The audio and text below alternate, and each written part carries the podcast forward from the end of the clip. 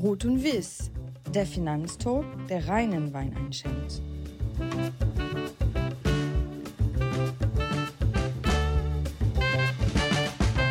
Liebe Podcast-Gäste, es ist wieder soweit. Ruth und Wies meldet sich aus der schönsten Stadt Deutschland. Mein Gast heute, Frank Thelen, sitzt nur unweit von Köln in der ehemaligen Hauptstadt Bonn. Hallo Frank, herzlich willkommen beim Podcast Ruth und Wies.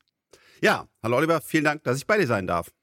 Bevor wir beginnen, vielen Dank für das umwerfende Feedback für die beiden letzten Sendungen mit Ecki Sauren und Volker Schilling.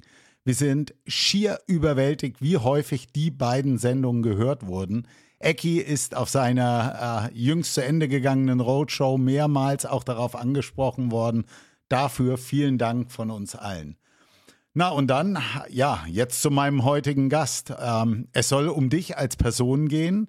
Ich möchte, dass wenn wir hier auseinandergehen, dass mein Publikum Frank Thelen besser kennt und dementsprechend, ja, es wird um dich gehen. Frank, hol den Wein, es geht um dich, wir müssen reden. Was für einen Wein hast du denn mitgebracht?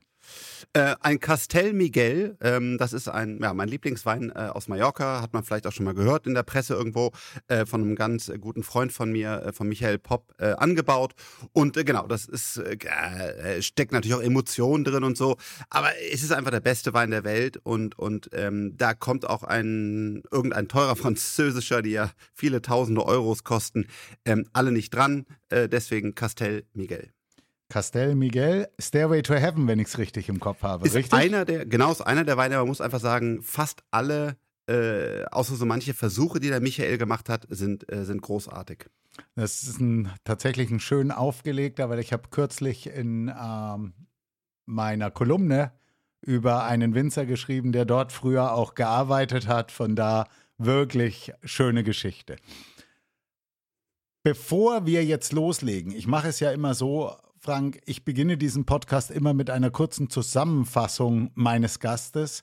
Und das hat mich bei dir tatsächlich direkt vor ein kleines Problem gestellt, weil ich wusste gar nicht, was ich alles weglassen soll, da sonst die Zusammenfassung den Rahmen sprengen würde. Also ich hoffe, dass ich dir dennoch gerecht werde und du bekommst natürlich auch direkt danach die Möglichkeit, all das zu, zu verbessern, richtig zu stellen oder zu sagen, das sollten die Leute auch wissen.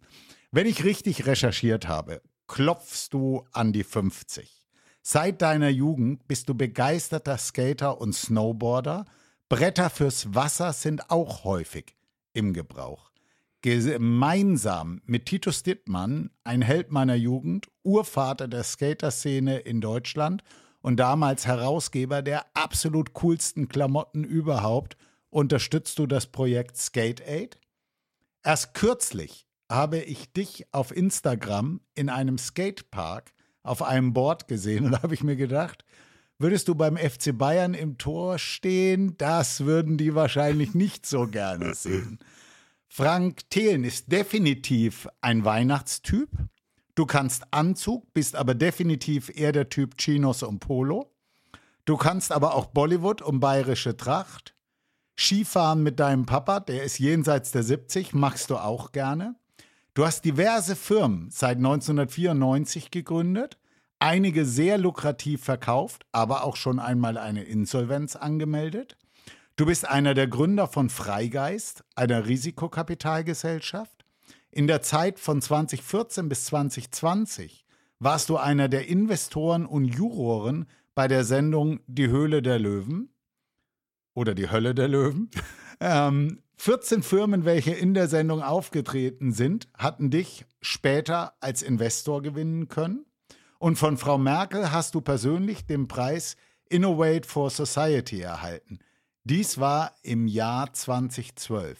Zwei Bücher hast du bereits herausgebracht und seit Dezember 21 bist du auch Berater eines Publikumsfonds, den 10x DNA Fund, welchen du bei der Aktion in Luxemburg aufgelegt hast. Frank, habe ich was Wichtiges vergessen, was du dem Publikum noch gerne über dich sagen würdest?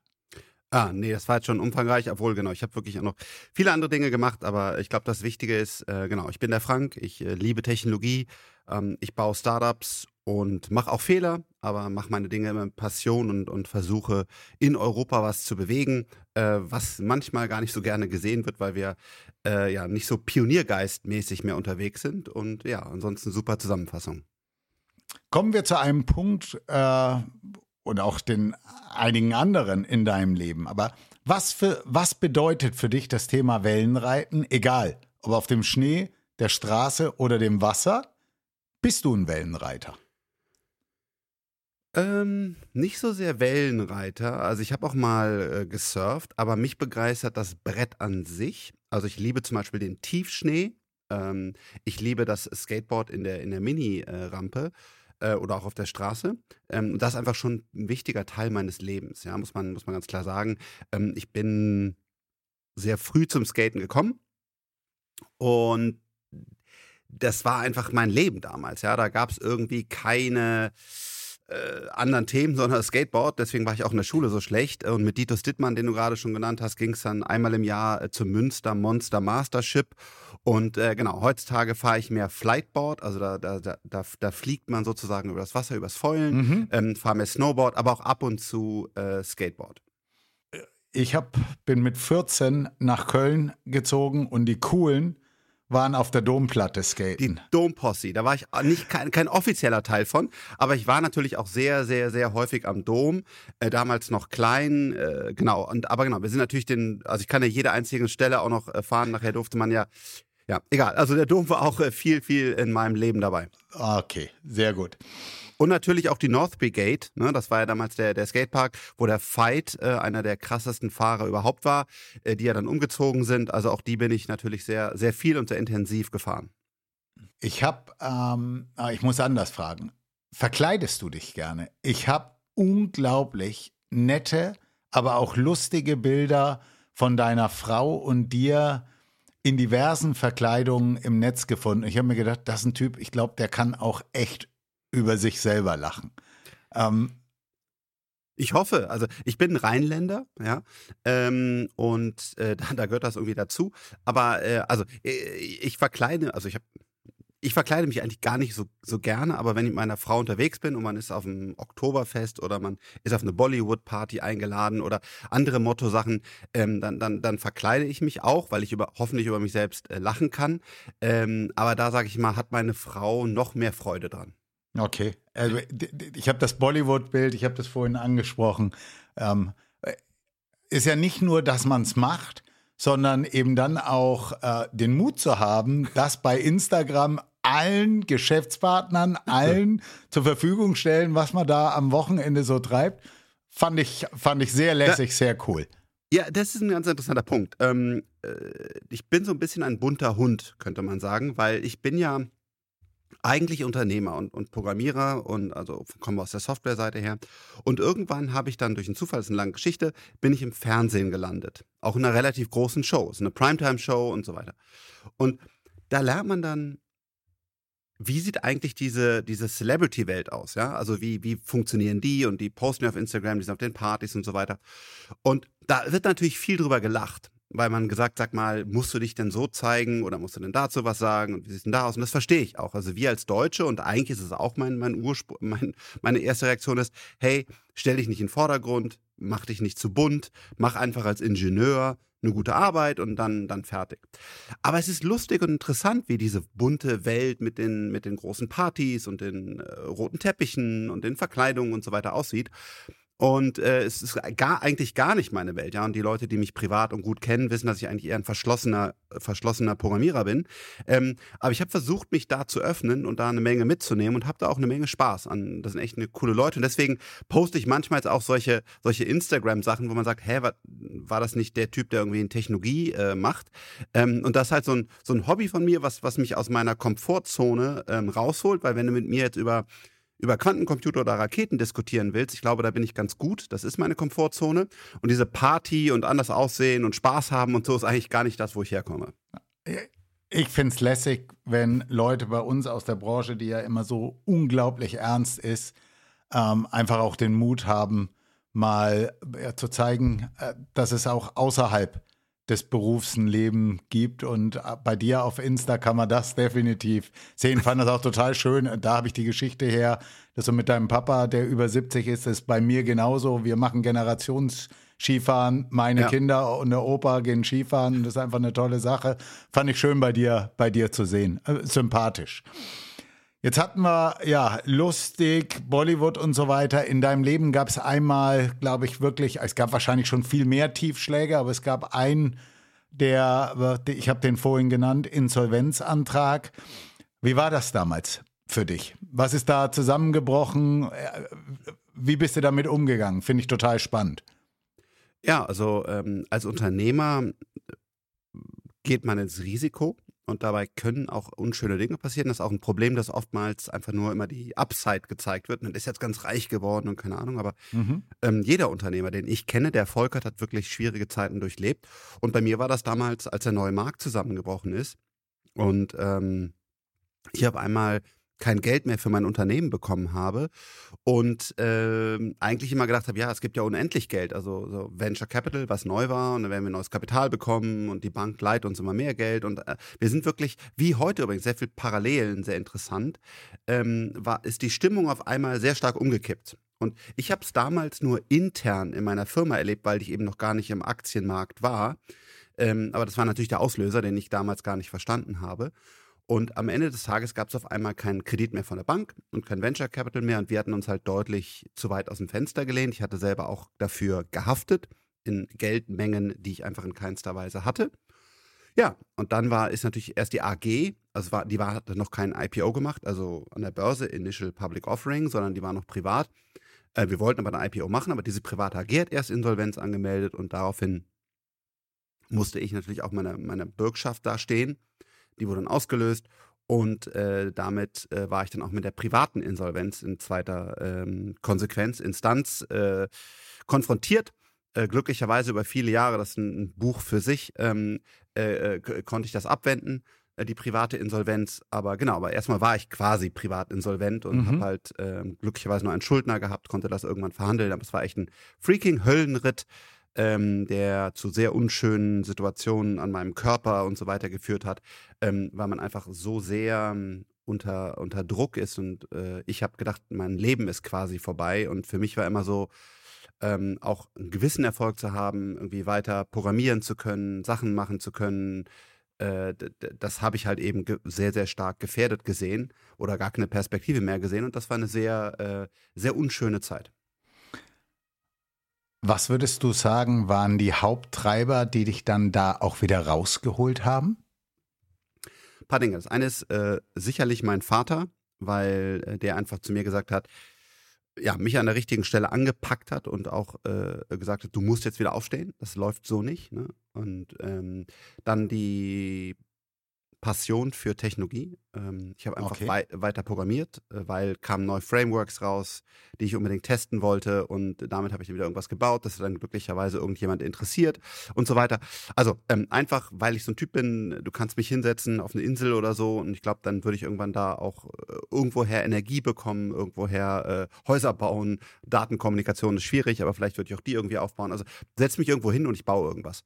Und ähm, das war, kam da halt auch bei raus, dass ich einfach wieder losgelegt habe, was eigentlich gar nicht clever war, weil ich mich schon wieder ins Risiko begeben habe, nämlich selbstständig und eigene Software und so weiter. Mhm. Und es wäre einfach besser gewesen, ähm, in Ruhe den Vergleich zu verhandeln und dann bei der Deutschen Telekom AG oder woanders einen stabilen Job anzunehmen und dann halt zu sehen, dass man in 20 Jahren perspektivisch diese Schulden abbezahlt hat. Ähm, genau, aber stattdessen habe ich mich halt einfach aus kommerzieller Sicht nicht klug überlegt, äh, wieder selbstständig gemacht. Ich würde sagen, es war die richtige Entscheidung. Ja, hinterher ist man immer schlauer, ne? Aber ähm, du musst ja sagen, ähm, ähm, welches Risiko-Return-Profil, also ich äh, mache das gerade sehr viel, sehr intensiv wieder äh, ja. an, in, in, meinem Aktienfonds durch. Ne? Da müssen wir Ent Entscheidungen für mein Kapital, aber auch für die Anleger treffen. Und dieses Risiko-Gewinn-Verhältnis von dem, was ich da gemacht habe, war jetzt nicht clever, würde ich das nennen. Also es hat am Ende des Tages funktioniert, aber heute weiß man es halt. Ne? Deswegen, wenn ich alle Informationen, die ich damals gehabt hätte, hätte, würde ich heute keinem raten, äh, du, leg mal wieder los und mach dich mal wieder selbstständig. Okay. Was war bei Freigeist dein spannendstes Investment Und welches war das lukrativste, was ja nicht unbedingt das gleiche sein muss? Sein muss. mhm. Bei Freigeist war das Interessanteste der Wechsel von Software, die wir selber kannten. Also ich bin ja selber Softwareentwickler und habe mhm. auch viele Softwareunternehmen aufgebaut, hin zu Modewort Deep Tech. Also das heißt wirklich abgefahrene Technologie. Das war eigentlich, das ist jetzt nicht eine Firma, aber dieser Wechsel äh, in eine komplett neue Welt, das war das Krasseste. Und unser erstes Investment, was wir da getätigt haben, war Lilium Aviation. Und das ist äh, verrückterweise ein Team, was ein elektrisches Flugzeug baut, was vertikal starten und landen kann. Und das ist aus ganz vielen Dimensionen einfach keine gute Idee, sozusagen, ja, weil okay. warum, warum solltest du irgendwie die Kapitalmengen dafür aufbringen, die es benötigt? Warum sollte nicht Boeing oder Airbus dieses Flugzeug bauen? Aber die Gründer waren so stark und so passioniert, als dass sie das Unternehmen zum Erfolg geführt haben. Weil sie einfach wirklich Tag und Nacht gearbeitet haben, weil sie so kluge Entscheidungen getroffen haben, weil sie sicherlich auch Glück gehabt haben. Aber wir haben es geschafft, also wir, wir sind ja sehr früh, früh dabei, also quasi waren der erste Investor, da waren das vier Mitarbeiter, heute sind es, glaub, kann man ja nachgucken, ich glaube einige tausend. Ähm, dieser, die Erfolgswahrscheinlichkeit war gering, aber sie haben es halt einfach geschafft, weil sie, weil sie dafür gebrannt haben und wir einfach immer weitergemacht haben. Und ja, heutzutage ist es ein großer, großer Erfolg. Aber ähm, damit haben wir auch Gewinn gemacht. Also ich habe diese die Aktien noch. Äh, die sind natürlich auch jetzt im Tech-Sell-Off-Bereich runtergekommen, aber es ist immer noch natürlich einige hundert Millionen wert. Aber ich denke, das ist keine Anlageberatung hier, dass das Unternehmen auch bald wieder einige Milliarden ziemlich sicher wert werden okay. wird, ohne dass es eine Anlageberatung ist. Ähm, wir entwickeln aber genauso oder forschen mit einem Team am Krebsmedikament. Und da haben wir eine faire Chance, ähm, dass das funktioniert und, und einige wichtige Krebsarten sehr, sehr sauber, ähm, sehr, sehr sauber löst. Äh, und da lerne ich völlig Neues. Ja? Wie kommst du von, von dem finalen Kandidaten in die Maus, in den Affen, in den Menschen? Ähm, das sind Dinge, die wir hier gerade äh, durch, durchleben und das ist schon echt super spannend. Was war am, am lukrativsten und am einfachsten vom Gewinn-Risikoprofil her die Höhle der Löwen. Das klingt jetzt verrückt. Ähm, und deswegen ist vielleicht auch noch verrückter, dass ich da rausgegangen bin. Aber wir hatten eine Maschine aufgebaut, in der wir ähm, Food-Startups rausgenommen haben. Wir haben dann diesen Kicker gehabt durch das Primetime-Fernsehen. Wir hatten bei der Höhle der Löwen oftmals auch drei oder vier Millionen Zuschauer, plus natürlich alles, was drumherum kommt und dann diese, diese, diese Wiederbesuche und, und was da alles dranhängt. Und damit haben wir es dann geschafft, von Pizza, Eis, Gewürze und so weiter ähm, ins, äh, ins Regal zu bringen. Das habe ich dann auch noch viel von Ralf Dümmel gelernt, da, ne, und, aber auch online und so weiter. Und das ist im Grunde genommen, wenn man das gut macht, eine Gelddruckmaschine. Muss man also, ne, also ganz äh, super viele Arbeit, äh, aber das ist eigentlich mhm. relativ kalkulierbar. Ne? Dann kannst du einmal sagen, den Nussriegel, ah, der ist jetzt nicht so gut gelaufen, aber dafür ist das Eis gut gelaufen oder so. Aber, und das Risiko ist ja auch relativ gering, weil wenn wir heute in Krebsmedikament oder andere Dinge investieren, dann müssen da viele, viele Millionen rein, bevor man das weiß. Ja. Bei einem Foodprodukt ja, reichen 500k, eine Million ist schon viel, ne? Und dann weißt du halt, ob das Ding läuft oder nicht. Und, und, und ähm, wir sind ja öffentliche Informationen. Unsere Foodunternehmen aus die Hülle der Löwen machen heute pro Jahr mehrere hundert Millionen Umsatz. Ja. Und äh, genau, das war sicherlich, wenn jetzt äh, Chance-Risiko-Vergleich äh, machst, äh, war das das Beste. Warum habe ich das aufgehört? Bin ich bescheuert? Ja, ne, wenn ich irgendwie noch mehr Geld verdienen wollte. Ähm, nein, weil meine Zeit ist das Wertvollste und die ist begrenzt. Und da wollte ich mich auf, ähm, auf diese neuen Technologien konzentrieren, weil ich glaube, da ist ganz wichtig, dass wir die klugen Köpfe in Europa unterstützen. Wir haben die Köpfe. Oftmals fehlt das Kapital und die Mentoren, die das unter, die mit anpacken, mit aufbauen. Und deswegen ist das eine so wichtige Mission, ähm, als dass ich gesagt habe, deswegen höre ich mit der Höhle der Löwen auf. Dazu habe ich gleich auch noch ein, zwei Fragen, finde ich, finde ich total spannend. Und ich kann mir vorstellen, was das bedeutet, so ein TV-Programm durchzuziehen. Waren ja auch spannende Sachen dann für dich mit, mit rumgekommen, ja. aber ja, alles geht, alles geht halt nicht. Frank, wie war das damals, als du Frau Merkel getroffen hast und dir dieser Preis übergeben wurde? Äh, boah, das erste Mal war es was interessanter. Äh, also ich durfte Angela Merkel äh, recht häufig treffen. Ähm, das erste Mal habe ich sie getroffen da haben wir uns mit Startup-Unternehmen, boah, das ist ewig, ewig her, äh, getroffen und haben uns im Kanzleramt bei ihr zusammengesetzt und haben ihr erklärt, was eigentlich Startups sind und was wir da machen. Und dann hat sie gefragt, habt ihr denn einen Verband und wie funktioniert der denn? Weil sie wollte halt zu Recht irgendwie jetzt diesen Kram da greifen. Und kommt, macht ihr denn alle das Gleiche? Und der eine hat gesagt, nee, also ich mache irgendwie ein kleines Startup, der andere ein großes, der andere hat irgendwie Venture Capital Fonds, also so eine Industrie, die, die sie irgendwie gar nicht greifen konnte, weil das, und damals gab es halt kein Startup-Programm in der Öffentlichkeit, es gab natürlich noch keine Die Hülle der Löwen und, und es war ein, war ein ganz, ganz junges System. Aber sie hat mich damals sehr begeistert. Ähm, weil sie ernsthaftes Interesse hat, weil sie eine kluge Frau ist und weil sie wirklich wissen wollte, was ist das jetzt ne? und wie funktioniert das. Und die hat auch danach nicht gesagt, ja, super nett, jetzt machen wir ein Foto und ich gehe, sondern, sondern sie hat es wirklich gemacht. Und, und aus meiner ersten Begegnung mit Angela Merkel habe ich dann auch die Entscheidung getroffen, in die CDU einzutreten. Okay. Weil ich, weil ich das erste Mal wirklich gedacht habe, hey, die, die meint das ernst. Also die will wirklich helfen und, und die will wirklich anpacken. Bis dahin war ich eher mhm. Politik äh, verdrossen. Naja, und dann haben wir viele, viele andere Themen gemacht. Ich hätte später auch noch das Innovation Council im, im Kanzleramt selber mit, mit Doro Bär gegründet und so. Und äh, genau, dieser Preis, ja, das war natürlich toll. Das war super, super schön von, von, äh, von Microsoft und Angela Merkel da ausgezeichnet zu werden. Ähm, aber ehrlich gesagt, es war so ein Event auf der CeBIT, äh, was, was okay war, aber jetzt nicht, nicht einer meiner Highlights meines Lebens. Okay. Der Grund, warum du heute hier bist, weil äh, es geht ja um Wein, aber es geht auch um die Vorindustrie, ist natürlich auch dein äh, Vorprojekt. Und eigentlich ist es so, das kommt auch später, dass wir hier immer wieder Einspieler von Leuten haben, die Fragen an meine Gäste haben. Ich fange aber mit dem ersten Einspieler an. Ich habe mir das natürlich autorisieren lassen. Ich habe zur Weihnachtszeit eine Aussage von dir in einem anderen Podcast gehört, die mich unglaublich beeindruckt hat. Ich glaube, ich habe sie auch verstanden. Ich bin mir aber nicht sicher, ob alle, die diese Aussage gehört haben, die wirklich richtig einordnen können und würde dir total gerne die Möglichkeit geben, das, ich will nicht sagen richtig zu stellen, sondern den Leuten auch nochmal den Kontext zu, zu, den Kontext zu erklären und dementsprechend, ich spiele das jetzt mal ein, ich hoffe, dass du es hören kannst. Ja. Und dann schauen wir mal. Da wirklich an Bord. Und deswegen war es mir auch so wichtig, äh, über 10 Millionen Euro von meinem eigenen Kapital dort investiert zu haben, was übrigens auch den gleichen Verlust, also es haben ja auch viele glücklicherweise später investiert, aber zum Start habe ich den vollen Verlust mitgenommen. Ähm, das sind also ähm, 5 Millionen Euro, die da einfach verloren sind und das ist auch total fein. Das heißt also, mir ist wichtig gewesen, immer eben nicht im Kleingedruckten, sondern direkt raus und ehrlich zu sagen, was ist das hier für ein Produkt und 100 Prozent committed zu sein und auch meine Frau, Familie, Freunde sind umfangreich investiert, damit wir einfach ein ehrliches Produkt haben jetzt muss ich sagen, ich weiß gar nicht, welchen Kontext ich liefern soll. Also ich glaube, ich hoffe, dass diese Worte klar sind. Also ich sage heute noch so, äh, ich habe über 10 Millionen in meine eigenen Fonds investiert. Das ist mein Family Office und ich glaube, das ist total wichtig, ähm, dass ich, dass die Interessen aligned sind und, und äh, dass wir ja auch damit deutlich über 10 Prozent des Kapitals stellen. Zum Tech-Sell-Off, ja, das war ein Drama, das war in der ganzen Venture Capital-Szene ein Drama, auch für uns. Habe ich so nicht kommen sehen. Hat, klar, hätte man noch klüger sein können, oh, das Zinsumfeld ändert sich, will man jetzt wirklich Tech machen?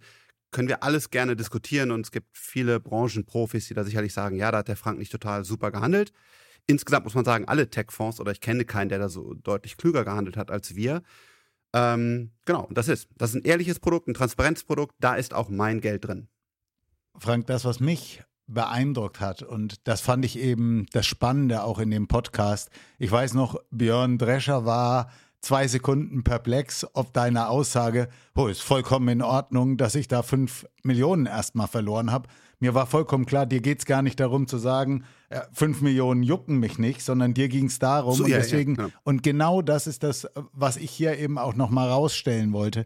Ich schätze es, unabhängig vom Volumen. Das hätten auch 500.000 oder 50.000 sein können, wenn ein Vorberater, Fondsmanager mit dem Kunden gemeinsam feiert, aber auch gemeinsam leiden muss. Jemand, der einen Fonds auflegt, muss auch sein eigenes Geld da drin haben, weil nur dann kann der spüren, wie es seinen Kunden geht. Und deswegen fand ich, ich fand die Aussage, ich habe auch erstmal so, huh, aber mir war klar, was du sagen willst und das mich, hat das, mich hat das beeindruckt.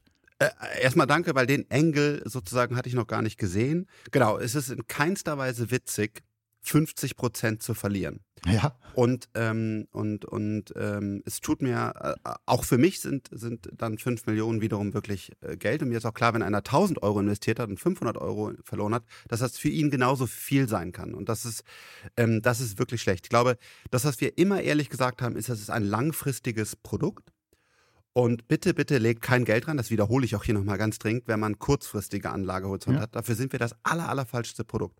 Ich schlafe ruhig, weil wir die Unternehmen im Detail kennen und die Arbeit da reinstecken. Aktuell verliert das Management, die Managementgesellschaft auch Geld. Das heißt, wir investieren viel mehr Geld in unsere Physiker, Chemiker, Kapitalmarktexperten und so weiter, als wir einnehmen mit dem Fonds was ich, was das Team hier finanziert, die Partner von Freigeist, was total fein ist. Das heißt wirklich auch da bei uns ein ganz langfristiges, ruhiges Investment.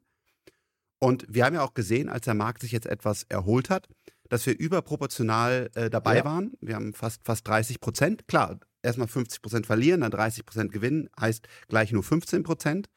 Aber wir haben gesehen, dass wir da deutlich besser performen, sogar als uns alle anderen bekannten Tech-Fonds. Es sei denn, die hatten einen Währungsvorteil.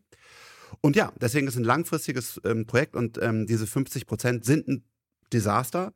Ähm, aber genau, ich, hab, äh, ich kann damit leben und bleibe langfristig dabei. Und es gehört bei so einem Fonds auch dazu, muss man einfach, einfach ganz ehrlich sagen.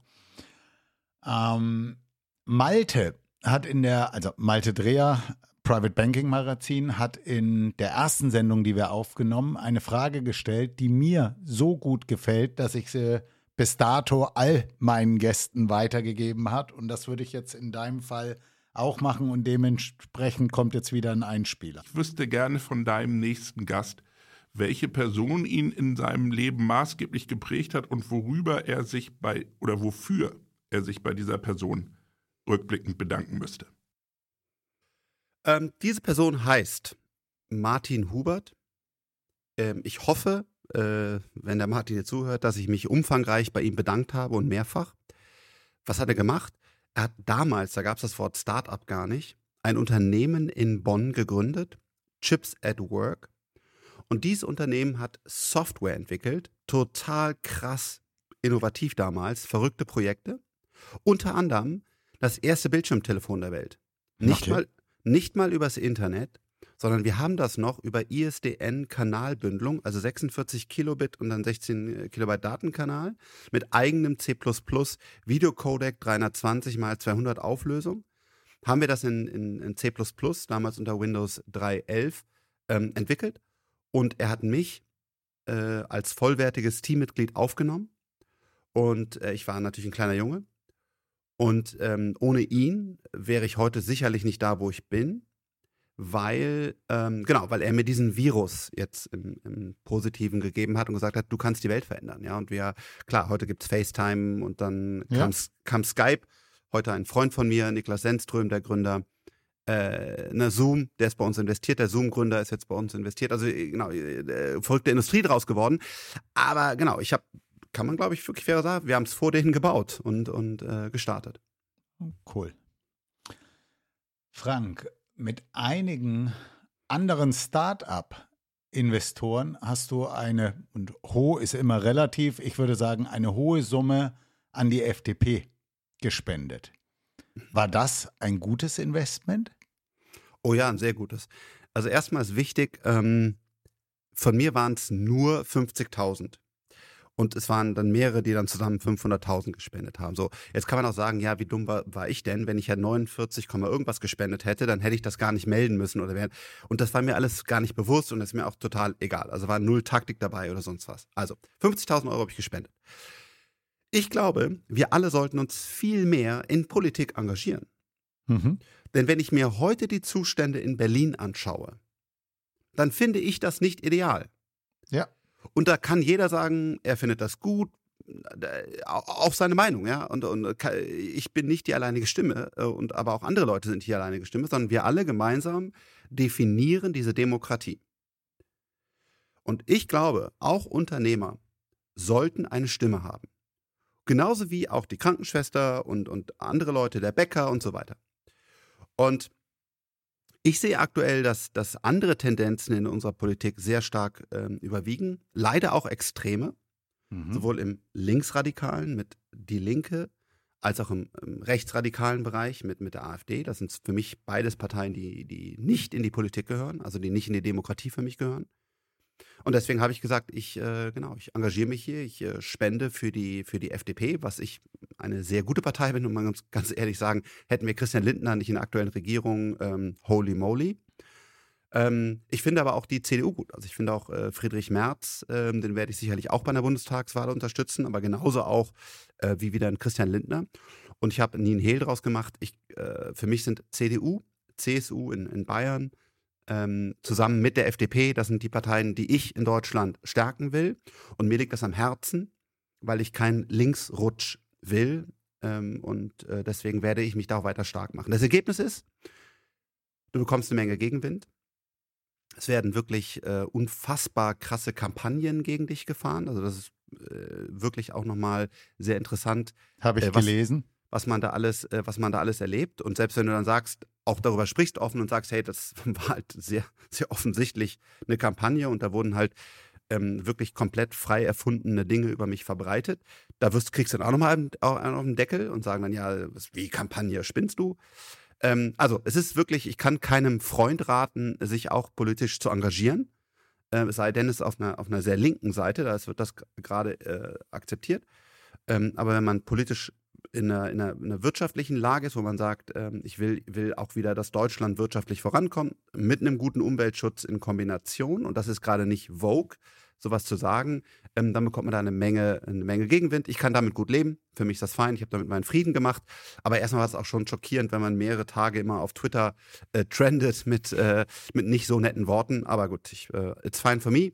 Ähm, Deutschland, Europa liegt mir am Herzen. Und ich glaube, wir brauchen ein starkes Europa. Wir brauchen ein starkes Deutschland. Und wir brauchen eine sinnvolle Wirtschaftspolitik. Und wir brauchen zum Beispiel auch kompetente äh, Leute, die Energie verstehen und eben nicht weiterhin Kohle verbrennen oder LNG-Terminals bauen, die einfach wirklich ähm, ja, nicht sinnvoll sind. Und deswegen werde ich mich weiterhin engagieren. Frank, das wollte ich gerade sagen, ob ich das richtig verstanden habe. Trotz des ganzen Gegenwind und trotz des ganzen, wir nennen das mal Schmutzkampagne, alles, was ich da gesehen habe, du würdest jederzeit sagen, dafür stehe ich wieder ein, wenn ich der Meinung bin, äh, so den Weg sollte ich gehen, das machst du wieder mehr denn je. Denn ich weiß halt genau, ähm, wie viele Leute es nicht machen, was ich auch verstehen kann, weil sie einfach genau Respekt davor haben.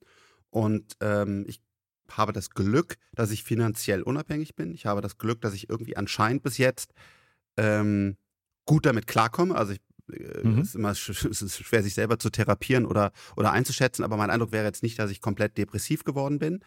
Und äh, deswegen, genau, äh, werde ich das weiterhin machen. Kommen wir mal zurück zum Thema Wein. Darum soll es hier ja eigentlich gehen.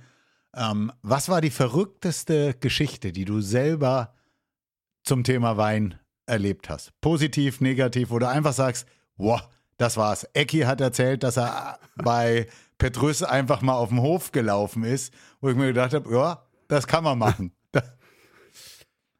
ähm, für mich also das Verrückteste im Wein ist, ist halt auch diese Castel Miguel Story, wo ich da einfach, äh, wo ich Michael Popp damals gar nicht kannte, einfach auf das Weingut äh, ähm, gefahren bin, weil wir uns auf Mallorca äh, Weingüter anschauen wollen und dann zu sehen, mit wie viel Liebe ähm, dort der Wein produziert wird.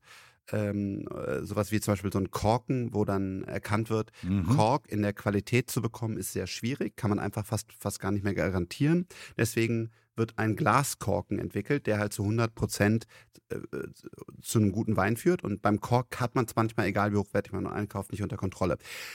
100 andere Dinge, die dort mit Liebe im Detail ähm, gemacht werden, die zu einem, zu einem guten Wein führen. Und das war meine, genau, war sicherlich so eine, so eine emotionale Erlebnis. Am Ende des Tages, was ich immer wieder total eindrucksvoll finde, ist, Wein ist Emotion ist meine Meinung. Ja, natürlich gibt es ja. Sommeliers, die sagen, ich kann es ausschmecken und so. Die sind natürlich auch viel besser als ich. Aber ähm, wenn du, wenn du dieses berühmte Ding, du äh, mache ich manchmal, du bist irgendwie im Hafen irgendwo auf Ibiza, ähm, du trinkst diesen Wein, ne, und dann denkst du, boah, es ist der beste Wein, das ist der Hammer. Dann, dann stellst du ihn dir nach Hause und das schmeckt immer noch gut, aber es fehlen 30 Prozent oder so der der Qualität. Und deswegen auf jeden Fall für mich als, als Nicht-Experte, Wein, Wein sind pure, pure Emotionen. Das genieße ich und deswegen trinken äh, Nathalie und ich auch sehr gerne äh, einen guten Wein.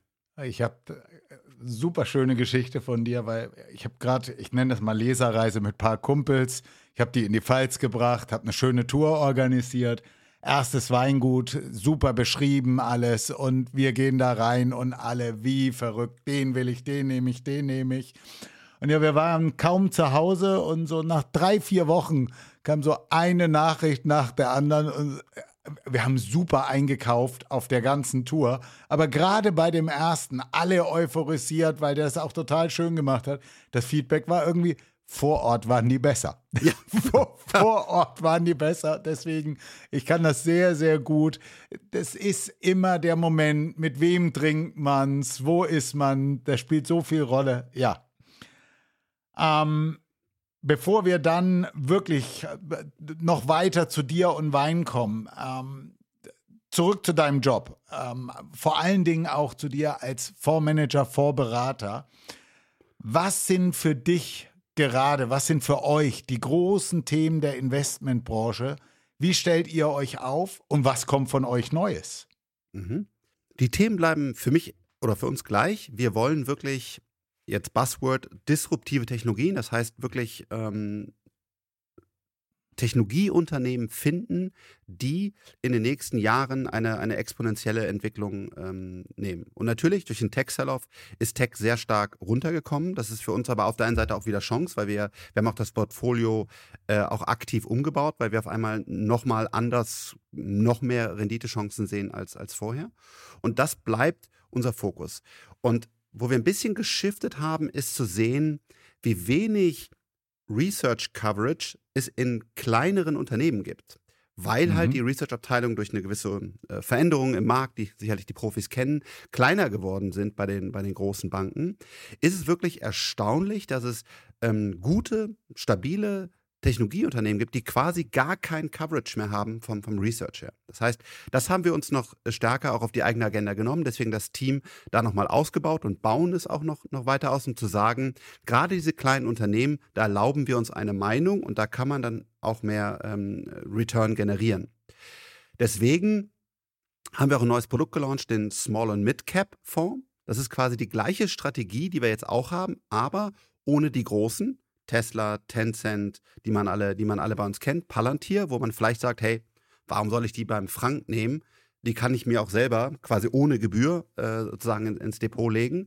Ähm, und deswegen haben wir gesagt, wir machen jetzt einen Fonds, wo wir wirklich nur diese Small- und Mid-Caps machen, die ganzen großen raus sind. Ähm, das bildet dann natürlich nicht das ganze Universum ab. Das heißt, äh, da muss man dann auch sehen, wie man dann den größeren Tech selber abbildet, weil das sollte man, weil man sollte nicht nur kleinen Tech haben. Aber es ist sicherlich nochmal ein, ein Fonds, der ganz nah bei uns ist, weil wir sind nun mal äh, Small Tech Tech. Das ist das, wo wir, wo wir herkommen. Mhm. Und dann auch wieder global? Global, wir sind äh, in, im, im, Aktienbereich immer nur ähm, global unterwegs. Im Venture Capital machen wir es in Europa. Warum? Weil wir da selber anpacken müssen. Da müssen mhm. wir noch Coaching machen und so weiter. Das machen wir im Public Market nicht. Das heißt, da machen wir das Research. Wir verstehen, wir testen die Produkte, wir berechnen, ob das physikalisch, chemisch und so weiter funktioniert. Ähm, das, glaube ich, zeichnet uns auch aus. Aber wir greifen nicht ein. Also wir gehen jetzt nicht in, in ein Public-Unternehmen, was ja manche, also ganz wenige machen, sagen, hey, wir verändern jetzt Management oder so. Deswegen können wir da global investieren, investieren wir da auch global. Und im Venture Capital machen wir es nur in Europa. Du hast es mehrfach jetzt gesagt, dass du wirklich für Innovation stehst, einstehst. Was sind aktuell für dich die prägendsten Innovationen und was haben wir noch nicht gesehen, von dem du glaubst, dass es die Welt verändern wird oder revolutioniert, was Otto Normalverbraucher noch überhaupt nicht am Schirm hat? Ähm, ich habe das ja mal genannt, den Baukasten der Zukunft. Das sind Technologien, die haben wir alle gehört. Das ist äh, AI, das ist Blockchain, 3D-Druck, Roboter und so weiter. Und was die Leute noch nicht begreifen, ist, dass jetzt wirklich die Zeit ist, wo kluge Köpfe mit Kapital diese Technologien nutzen, um komplett andere Produkte und, und Experiences zu bauen. Und damit werden fast alle bedeutenden Märkte komplett umgeschrieben. Es gibt eine Menge Chancen im Kapitalmarkt dadurch, aber es gibt auch eine Menge Risiken, wenn man diese Veränderungen nicht sieht. Und bisher ist noch alles relativ gleich. Wir haben noch ein starkes Volkswagen, wir haben noch ein starkes BMW. Das wird sich ändern. Und äh, wenn man sich anschaut, wie, wie Tesla diese Industrie umgeschrieben hat und quasi vom total verrückten Start-up mit hohen Verlusten zum quasi profitabelsten Autobauer der Welt, nur Ferrari als Manufaktur ist mhm. profitabler geworden ist, dann ist das einfach eindrucksvoll. Und das steht uns jetzt in jeder Industrie bevor. Wir werden nicht mehr Medikamente einnehmen müssen, sondern wir werden unseren Körper umprogrammieren durch verschiedene biologische äh, Möglichkeiten, die neu sind. Wir werden elektrische fliegende Autos bekommen. Wir werden Hyperloops bekommen. Wir werden sehen, dass unser Essen teilweise im Labor oder zum Beispiel in, direkt im Supermarkt wächst, weil wir halt durch gewisse Steuerungssysteme, neue Technologien und so weiter das direkt machen können. Also ich glaube, die, die Menschen verstehen noch nicht, wie sehr das umgebaut wird. Und ChatGPT Wer es nicht kennt, ist ein Tool, wo man ähm, Fragen stellen kann. Es ist quasi ein Chat, aber mit einem richtigen Gegenüber. Man kann sogar auch sagen, hey, schreib mir doch mal einen zehn Seiten Bericht darüber, wie Angela Merkel regiert hat. Oder man kann auch sagen, hey, schreib mir doch bitte mal einen Python Code, also programmiere bitte, wie man zum Beispiel Folgendes macht. Und das ist wirklich komplett crazy, was äh, ChatGPT kann. Und ich bitte, weil es gibt es auch in Deutsch, wirklich jeden, jeden Einzelnen dieses Tool zu testen. Es ist kostenfrei, da muss man manchmal warten, weil, weil es nicht immer verfügbar ist, aber es gibt es auch als kostenfreie Version. Das ist eine Revolution, ich glaube, ähm, das kann man sich nicht vorstellen. Und das ist the tip of the iceberg. Also da fangen wir gerade erst an. Das heißt, in zwei, drei Jahren ähm, werden auch unsere Entwickler gar nicht mehr so viel Code selber schreiben, sondern von heute 90% eigenem Code, 10% durch, durch Codepilot oder andere mhm. AI-Systeme, werden wir hinkommen zu 10% selber und 90% durch die AI und so weiter. Das heißt, Biologie, Verkehr, Energie und so weiter, das, das glaube ich, sehen die Leute noch nicht. Das, und deswegen ist es auch so wenig in den Portfolios abgebildet. Ähm, und jetzt, wenn gerade noch mal so ein Tech-Sell-Off war, dann sagen natürlich alle, haha, habe ich doch recht behalten, der Scheiß kommt doch gar nicht. Ähm, die Zeit ist jetzt da und wir werden große Veränderungen sehen. Frank, äh, danke dafür, ähm, weil es mich persönlich betrifft und wirklich interessiert.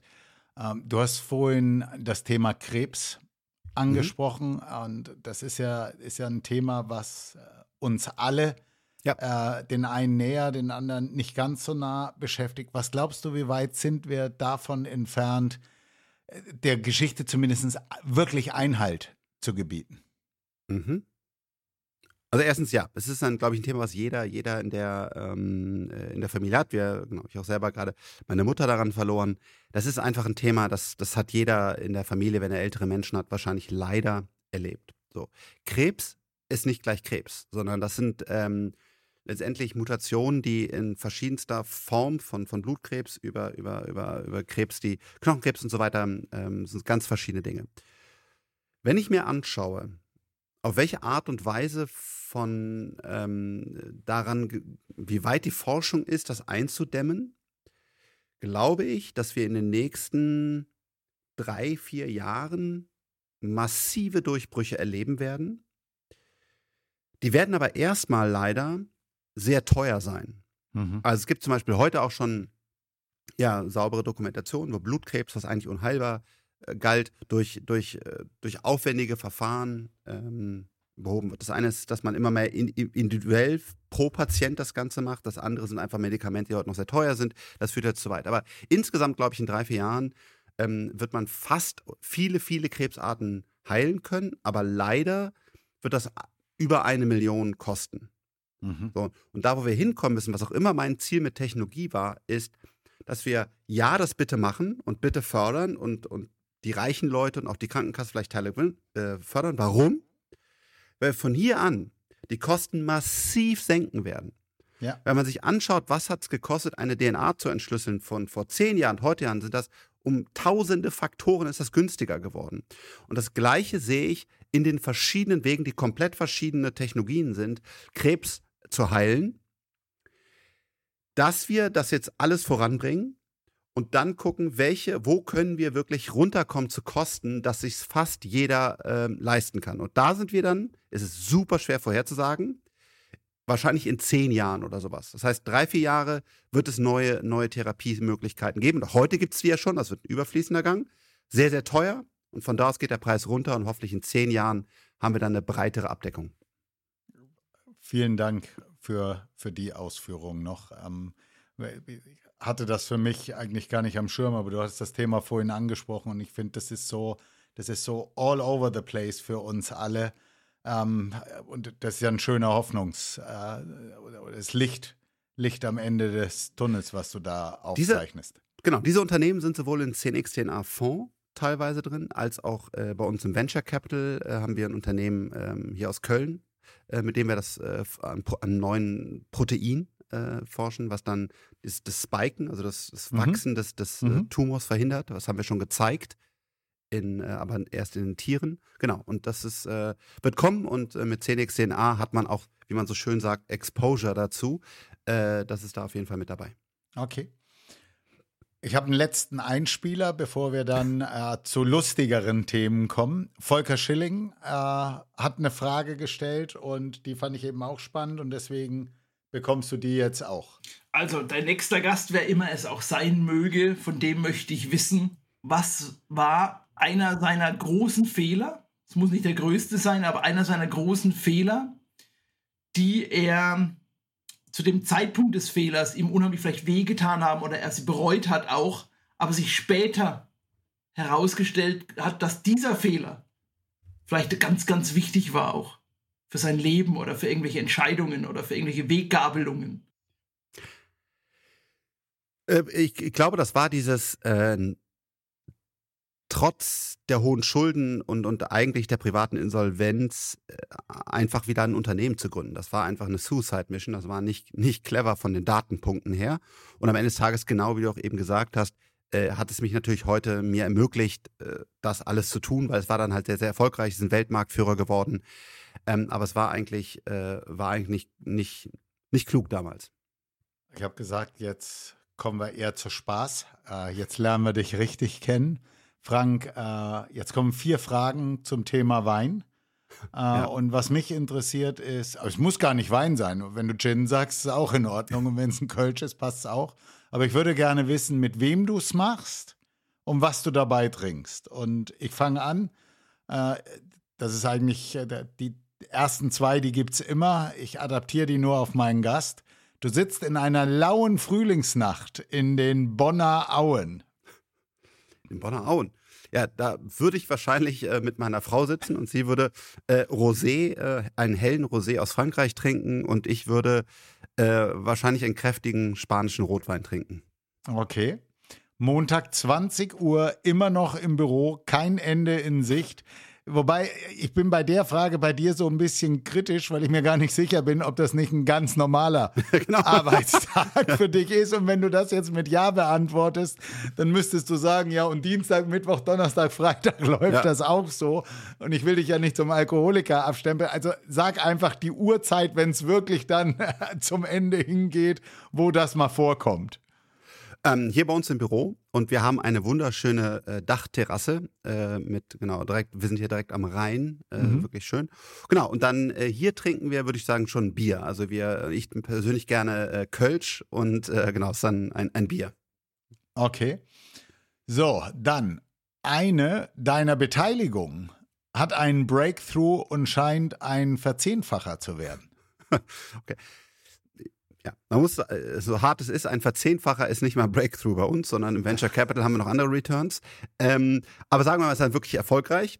Äh, mhm. Genau. Dann gibt es heutzutage äh, schon Champagner. Ich trinke auch sehr, sehr gerne äh, Champagner. Und äh, genau, würde dann ein, ein kleineres, von einem kleineren Weingut, wo eine äh, Freundin von uns die Sachen direkt aus der Champagne importiert, den würde es dann dazu geben. Okay. Du musst eine Beteiligung wegen Erfolglosigkeit schließen? Ja, äh, dann gibt es gar keinen Alkohol. Sondern härter genau, arbeiten. Da, äh, gibt's härter, genau, da gibt es nur härter arbeiten. Okay. Bevor wir jetzt zum Ende kommen, kommen wir zur Rubrik Poesiealbum. Äh, dementsprechend bitte schnell antworten. Ist so ein bisschen Freundebuch früher in der Schule. Ja. Schnell antworten, nicht politisch, sondern wirklich, was dir gerade in den Kopf kommt. Lieblingsland? Noch Deutschland. Äh, Lieblingswein? Castel Miguel. Ja. Lieblingsessen? Noch äh, das, das Steak, aber ich weiß, äh, das sollte es nicht allzu lange noch sein. Boah. Ja, jetzt wird es gleich spannend. Voll ekelig. voll ekelig. Also, ja, also es gibt viele Dinge. Also wenn man durch, durch so manche Passagen läuft und es riecht nach Urin zum Beispiel, das finde ich nicht so angenehm. Ja, voll peinlich. Pein, was ist peinlich? Ich bin so abgehärtet, dass mir echt fast nichts mehr peinlich, weil also, nee, fällt mir jetzt gerade nichts ein. Okay. Nee. Was möchtest du noch erleben? Oh. Ähm, ich möchte noch mehr selber in mir ruhen, dass ich mich noch weniger verrückt machen lasse und äh, selber in mir, mir ruhe. Das ist noch ein, das würde ich noch gerne erleben, da habe ich noch einen Weg zu gehen. Mhm. Für wen würdest du gerne mal kochen? Oh. Für hoffentlich Kannst du kochen? Genau, für hoffentlich niemand äh, wichtigen, weil ähm, ich kann eins gut, Rührei, warum auch immer, das kann ich richtig gut, aber es, ernsthaft, äh, das, ist das, äh, das ist das Einzige. Ich kann wirklich gar nicht kochen. Aber ich kann mittelmäßig bis schlecht meiner Frau helfen. Also nicht, dass sie dann immer sagt, dass ich das total super mache, aber ich mach's, ich bemühe mich und äh, die Hilfe ist dann wenigstens äh, mit Herzblut. Das heißt, bei euch ist äh, sie diejenige, die in der Küche kocht, aber ihr macht das zusammen und Genau. ihr steht dann da, du darfst die Zwiebeln machen und äh, Ich darf das Apfel- Messer, ich darf das Messer reichen und genau den Tisch Okay. decken und genau. Auf jeden Fall kochen und essen ist was, was ihr gerne zusammen zelebriert. Ja, genau. Ja, prima. Gibt es auch immer einen Kochwein? Äh, ja, genau. Da gibt es auch mal einen Kochwein und dann, genau, für meine Frau äh, einen, einen hellen äh, äh, Rosé Franzosen und oder auch einen Champagner zum Kochen. Okay, gut. Karaoke. Äh, Du hast ja gesagt, dir ist nichts peinlich. Ja. Welches Lied würdest du schmettern? Du musst jetzt nicht singen. Aber welches, wenn du müsstest, würdest du gerne singen? Was ist das, was dir aufs Herz geschrieben ist? Boah. Äh, vieles, weiß ich nicht. Also ich habe jetzt keinen Song, den ich äh, karaoke-mäßig singen würde, aber man muss auch wirklich sagen, ich singe beschissen. Also das wäre auch einfach kein guter Plan, aber, aber genau. Okay. Aber, ja. Wo möchtest du unbedingt noch hin? Boah. Äh, eigentlich nirgendwo hin. Also ähm, sicherlich in mir selber ruhen und, und ich möchte unbedingt noch einen fitteren Körper haben, noch mehr Wissen haben und so, aber äh, so jetzt den einen Ort oder so, ich bin so viel gereist, äh, also, also meine Frau reist gern und wir reisen auch immer noch, aber es gibt jetzt nicht den einen Ort, wo ich hin wollte, dann würde ich da einfach hinfliegen. Okay. Wenn ich Christian Lindner wäre, Mhm. was würdest du dann machen? Was wäre das, was du machen würdest oder was du dir wünschen würdest, was er machen soll?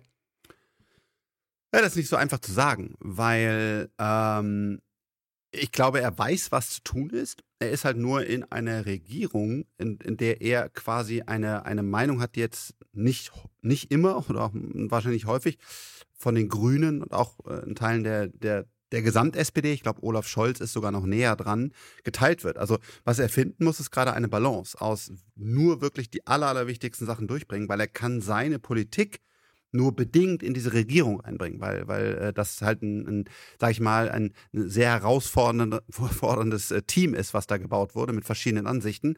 Und ich glaube, äh, das macht er in diesem Bereich gut.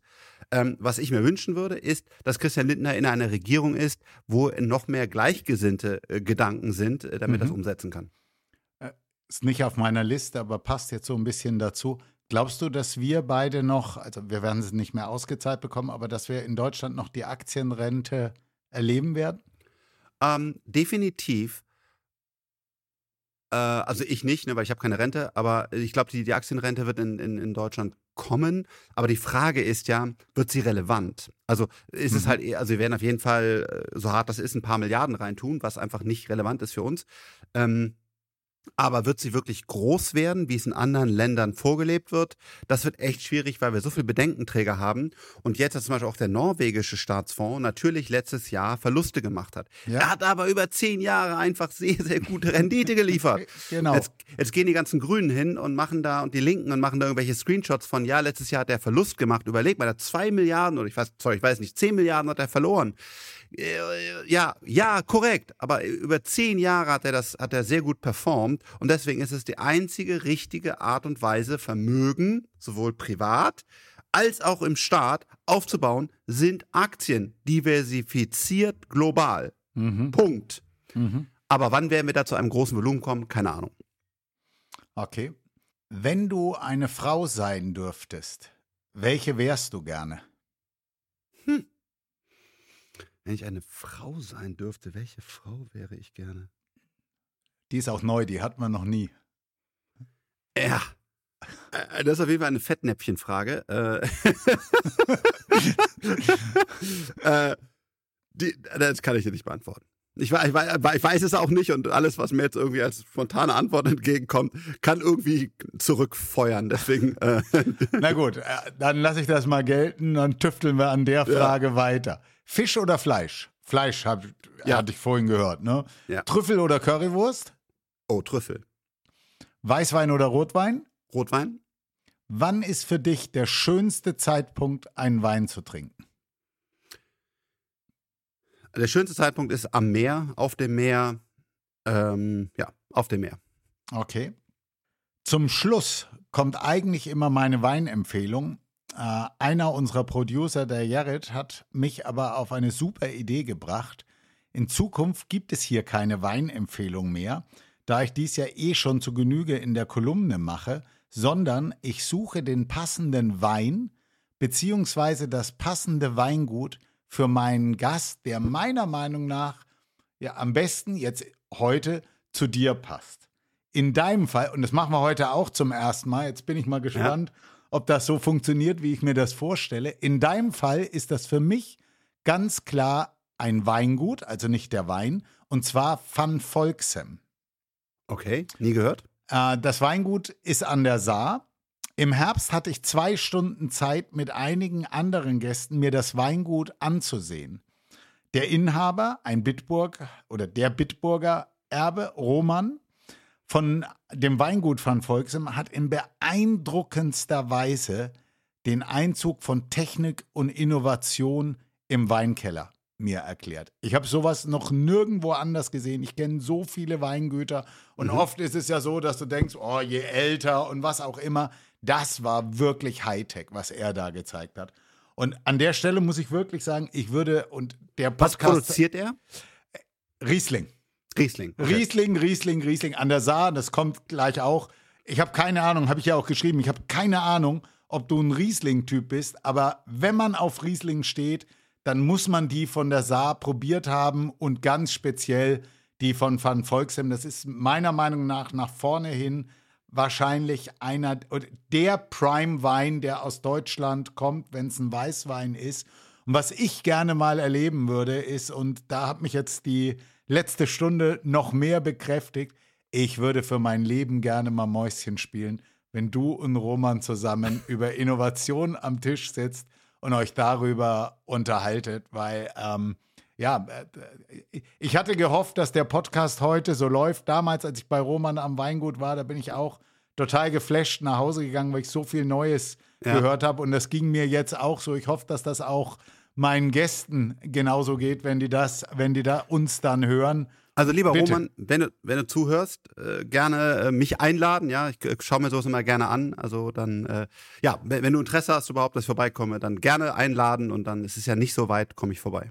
Äh, Frank, ich kann dir auch empfehlen, einfach schau dir mal die, die Homepage von, von Volksem an. Alleine die Lage und das, was er dort als Weingut in Deutschland gezaubert hat, ist einfach äh, umwerfend, Super schön. umwerfend schön. Um das nochmal deutlich zu machen, das war keine Schleichwerbung, sondern es hat mich einfach so, äh, so gepackt damals und euch zwei würde ich gerne mal äh, zusammen sehen. Ja, ähm, lieber Frank, vielen Dank, dass du dabei warst. Ich habe gerade schon gesagt, wie sehr es mich gefreut hat und auch wie toll ich die letzte Stunde fand. Ähm, ja, am Ende deine Frage an einen meiner nächsten Gäste. Was hast du dir überlegt oder was möchtest du wissen?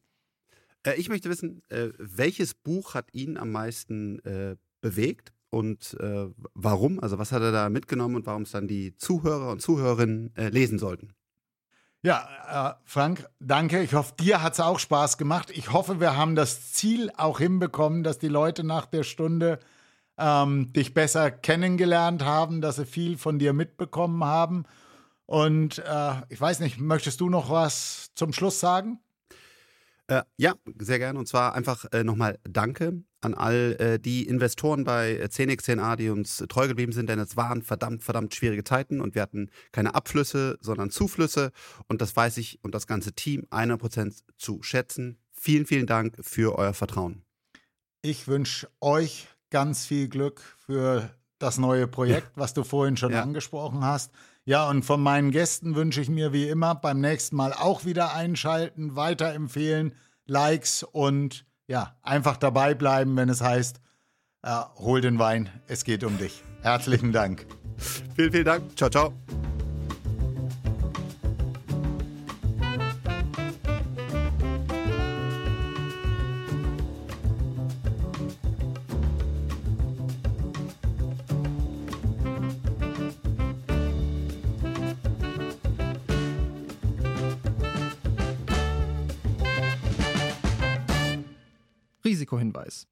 Sämtliche Inhalte dieses Podcasts dienen ausschließlich der Wissensvermittlung und Unterhaltung. Es handelt sich dabei weder um Anlageberatung noch um Empfehlungen zum Kauf oder Verkauf bestimmter Finanzprodukte. Was du mit deinem Geld machst, entscheidest alleine du.